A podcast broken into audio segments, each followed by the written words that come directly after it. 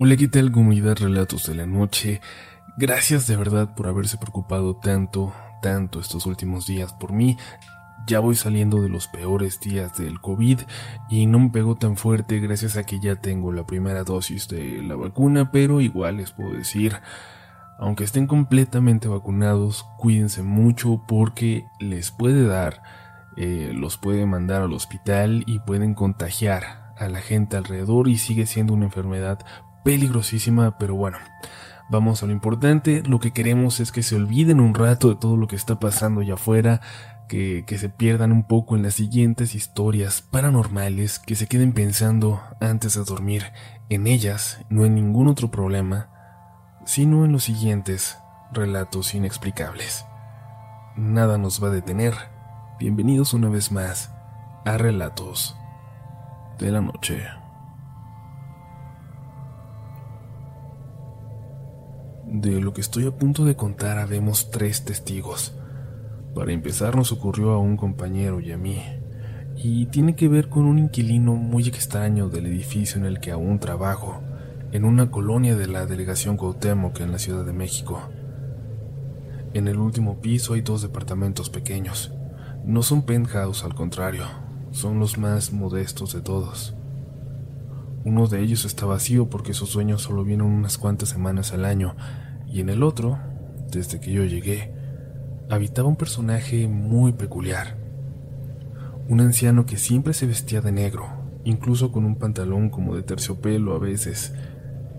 Salía poco, la mayoría de las veces de noche y llegaba a mediodía, como si se fuera de fiesta, pero lo extraño es que ya debía pasar de los 80 años.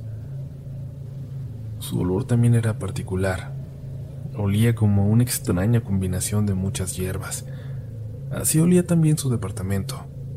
El otro guardia y yo llegamos a entrar porque cuando le llegaban paquetes, prefería que se los subiéramos hasta su departamento y siempre nos daba una propina. En este lugar somos dos guardias de planta. Tenemos turnos de 24 horas por 24 horas. Cada mañana, cuando llega el reemplazo del otro, hacemos un breve reporte de lo que ocurrió. La gran mayoría de las veces, más que nada, son puros chismes del edificio. Si les soy totalmente honesto. Que fulano bajó a reclamar el ruido de arriba, que hay un carro mal estacionado, que el elevador apesta perro mojado porque alguien sacó a sus mascotas en la lluvia. Lo normal. El viejito extraño al menos, siempre se mantenía fuera de todos estos problemas. Rara vez se metía con alguien o tenía algo que reclamar o que le reclamaran. Pero un sábado, lo recuerdo bien, me di cuenta de que había varios recibos a su nombre que no había bajado a recoger. Como no habían llegado paquetes en semanas, no los había hecho subir. Así que aproveché que fui a dar una revisada de rutina a los tinacos en la azotea y me acerqué a su departamento. Buenas noches, le dije mientras tocaba la puerta. Mientras esperaba respuesta me empecé a preocupar. Habían pasado días sin que mi compañero me comentara alguna novedad sobre el señor y yo tampoco lo había visto. Pero cuando escuché sus pasos acercarse a la puerta, me tranquilicé. Escuché cómo llegó hasta ella, pero no me respondía. Adiviné que me estaba viendo a través de la mirilla en la puerta. Señor, le traigo los últimos recibos. Se los dejo por debajo de la puerta. Sí, contestó muy seco y escuché cómo se alejaba. Al día siguiente, después de todo el escándalo que estaba por suceder esa madrugada, supe que también mi compañero había podido comprobar que, que el señor estaba allá adentro. Días antes él subió a hacer la revisión de rutina y al bajar hacia el elevador se detuvo por un momento revisando su celular, justo frente a la puerta del viejito. ¿Qué estás haciendo ahí? Le preguntó desde adentro sin abrir la puerta. Disculpe, señor. Andaba revisando los tinacos y el gas nada más. ¿Se le ofrece algo? Le contestó. Pero el señor no respondió nada y mi compañero solo escuchó cómo él se alejaba lentamente de la puerta. Pero volvamos a mi noche, a mi madrugada que apenas comenzaba cuando le llevé los recibos. Los pisos en este edificio son extremadamente delgados. Es la forma en que está construido para que soporte mejor los sismos. Por eso mismo cualquier sonido es totalmente notorio de un departamento al de abajo, sobre todo en el silencio de la noche. Y esa madrugada, pasando las doce, bajó la chica del séptimo piso, justo la que vive debajo del departamento del señor. Una estudiante de medicina que no pasaba de 25 años de mis inclinas favoritas, la verdad. Oiga, Polly, estoy medio preocupada por el señor de arriba.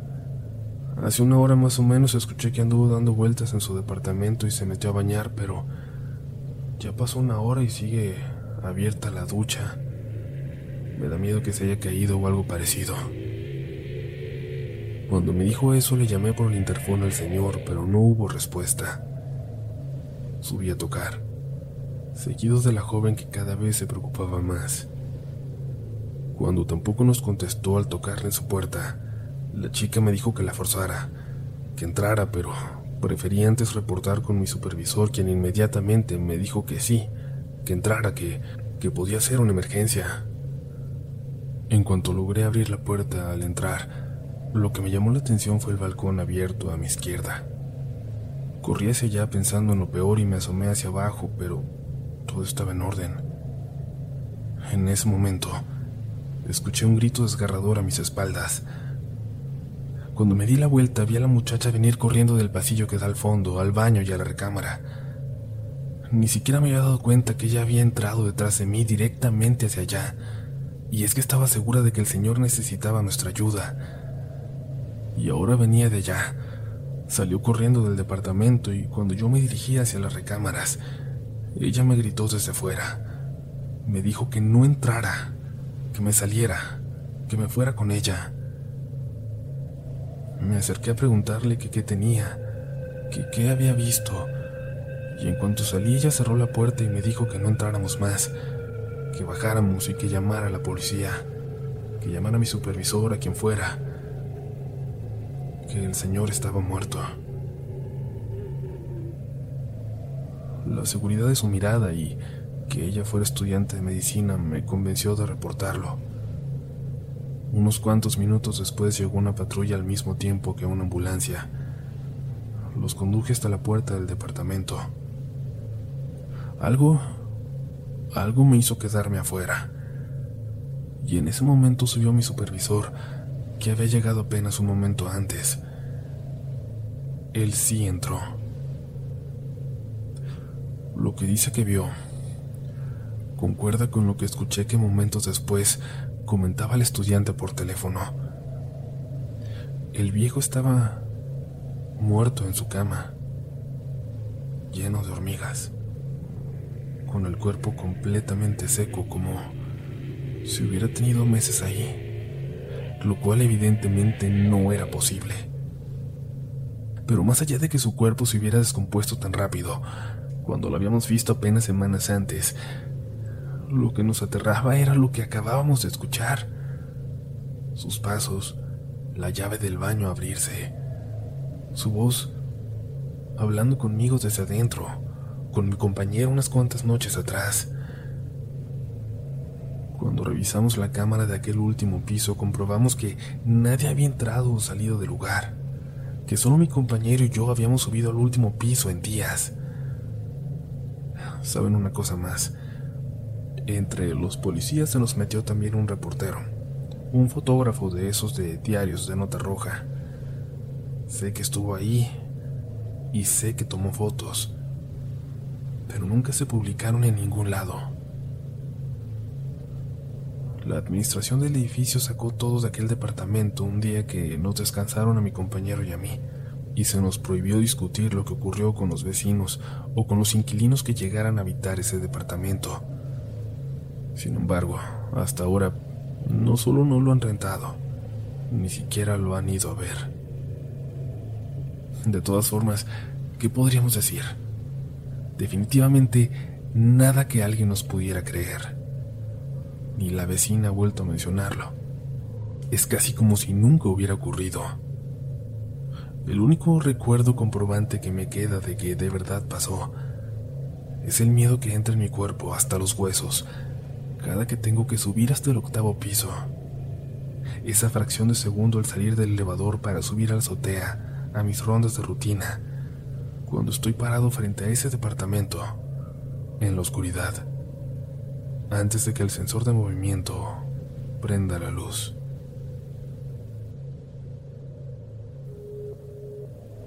¿Qué tal comunidad? ¿Ustedes acostumbran mirar al cielo? Quiero contarles de algo muy extraño que vi y escuché hace apenas unos días en un edificio de oficinas en Santa Fe, donde soy guardia por las noches.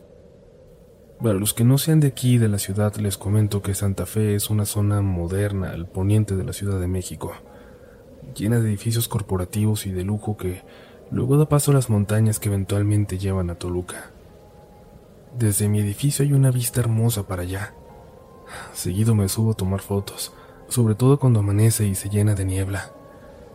Me subo al último piso y desde una de las oficinas me quedo embobado hacia allá, contemplando el paisaje nada más. Una chulada. Sin embargo, hace poco pasó algo raro, muy raro, cuando se soltaron muchos rayos de repente, aunque la lluvia parecía lejana. La montaña se iluminaba y se iluminaba, relámpago tras relámpago, y yo subí con mi teléfono al último piso dispuesto a grabar algo de video. En cuanto entré a aquella oficina que me gustaba, la de la vista descomunal, pude ver dos relámpagos seguidos, grandes, que iluminaron la montaña, justo antes de que pudiera sacar mi teléfono. Lo extraño es que entre los rayos pude ver algo en la montaña como volando en el cielo, pero rozándola, muy cerca de ella. Era algo enorme, cuadrado, como un edificio, como si un edificio volara apenas unos metros de los árboles en el horizonte.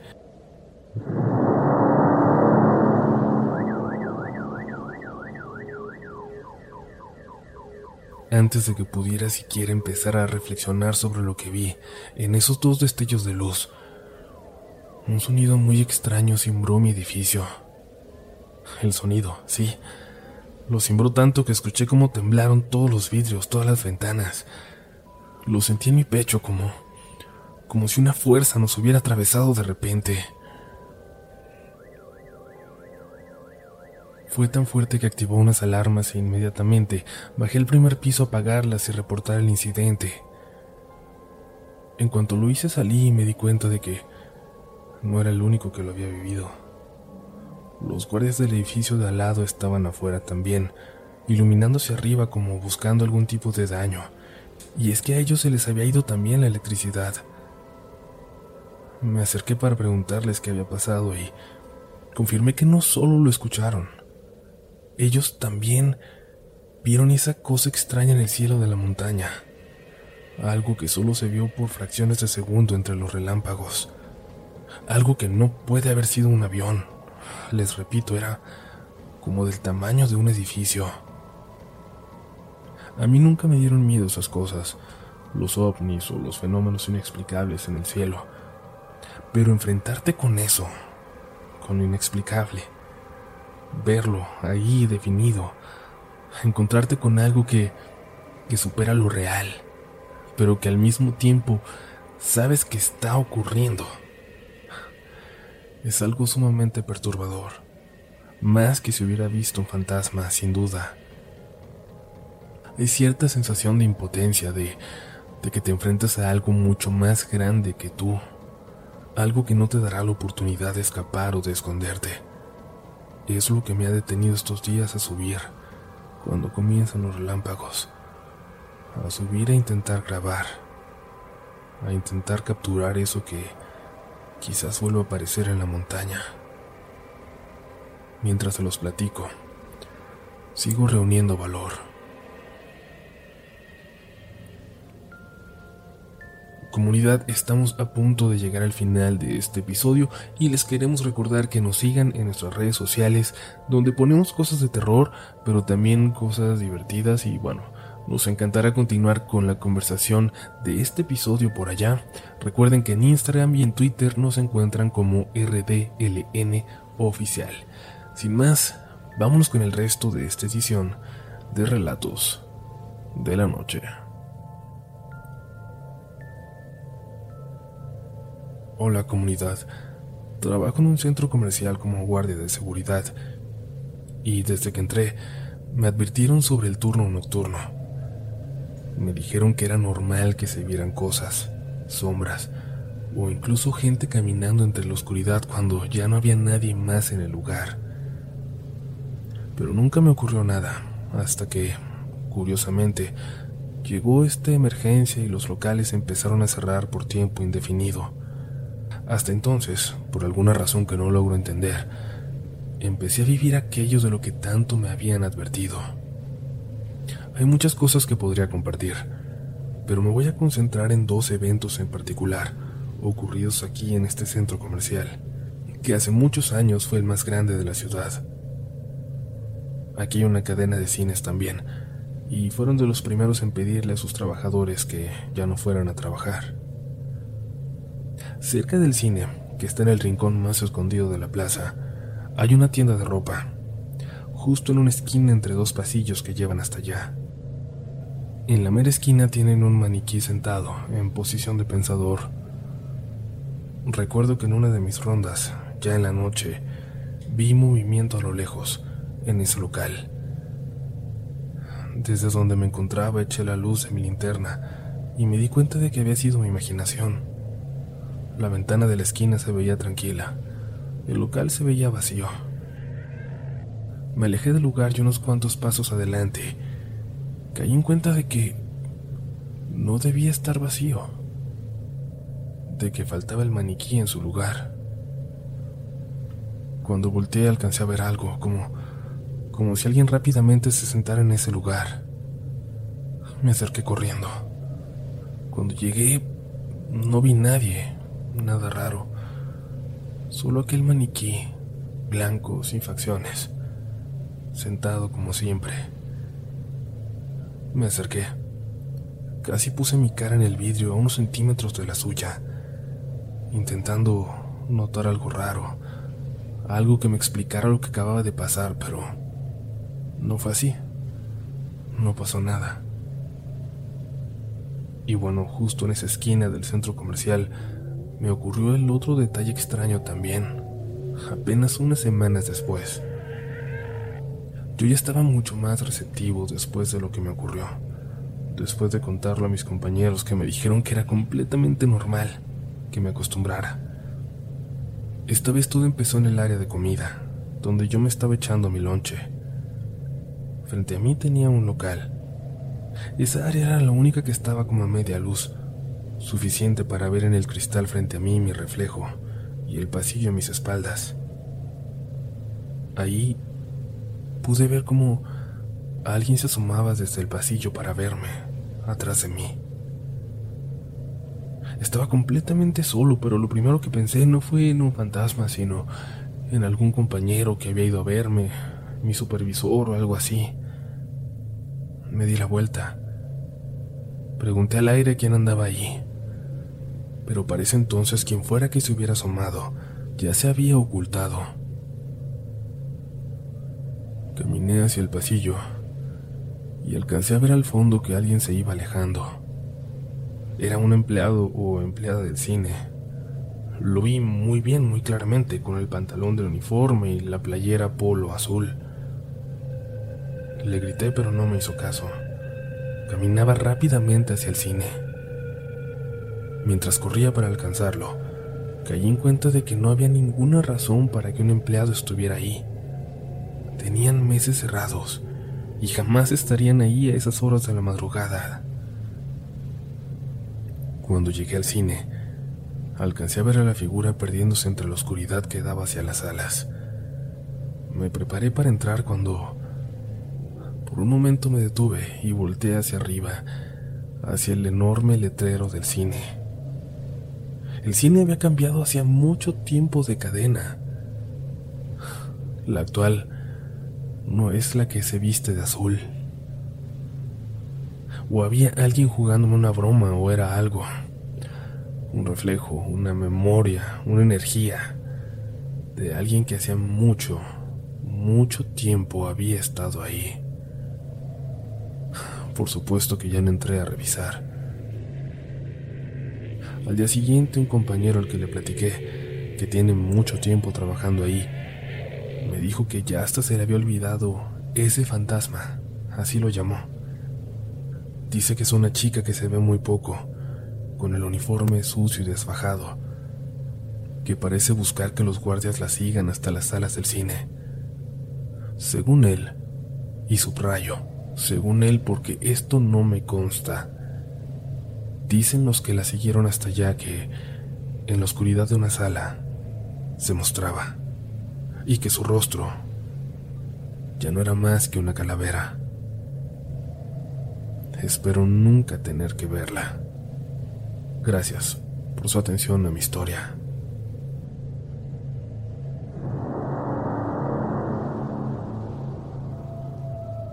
Comunidad, si además de podcast les gusta la música también, les va a encantar la aplicación de Amazon Music. Ustedes ya saben que yo soy fan de todo lo que hace Amazon, pero probablemente esta es mi cosa favorita. Después de probarlo un tiempo, yo me quedo con que tiene millones de canciones y podcasts para escuchar gratis. Puedes seguir tus favoritos como Relatos de la Noche y descargarlos para escuchar offline o solo pídele a Alexa escucharlos en tu dispositivo Echo o Fire TV. Con la transmisión de música gratuita obtienes acceso a miles de estaciones como las mejores playlists gratis también como Lo Nuevo y Rock en Español. Y cuando te suscribes a Amazon Music Unlimited tienes todavía más como acceso ilimitado a millones de canciones, las que quieras, cuando quieras y libre de anuncios. Yo últimamente en cuanto me despierto le digo a Alexa que ponga el playlist de Namaste para iniciar de buenas y bueno, yo creo que les va a gustar Amazon Music Unlimited.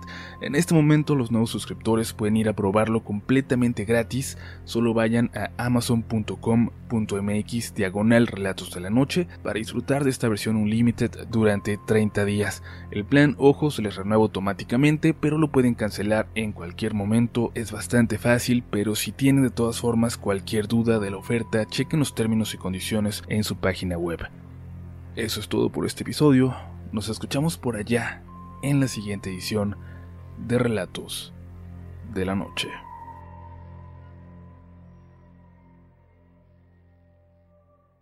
Hello, it is Ryan, and I was on a flight the other day playing one of my favorite social spin slot games on chumbacasino.com. I looked over the person sitting next to me, and you know what they were doing? They were also playing Chumba Casino. Coincidence? I think not. Everybody's loving having fun with it. Chumba Casino is home to hundreds of casino style games that you can play for free anytime, anywhere, even at 30,000 feet. So sign up now at chumbacasino.com to claim your free welcome bonus. That's chumbacasino.com and live the Chumba life. No purchase necessary. Group. Void were prohibited by law. See terms and conditions. 18 plus.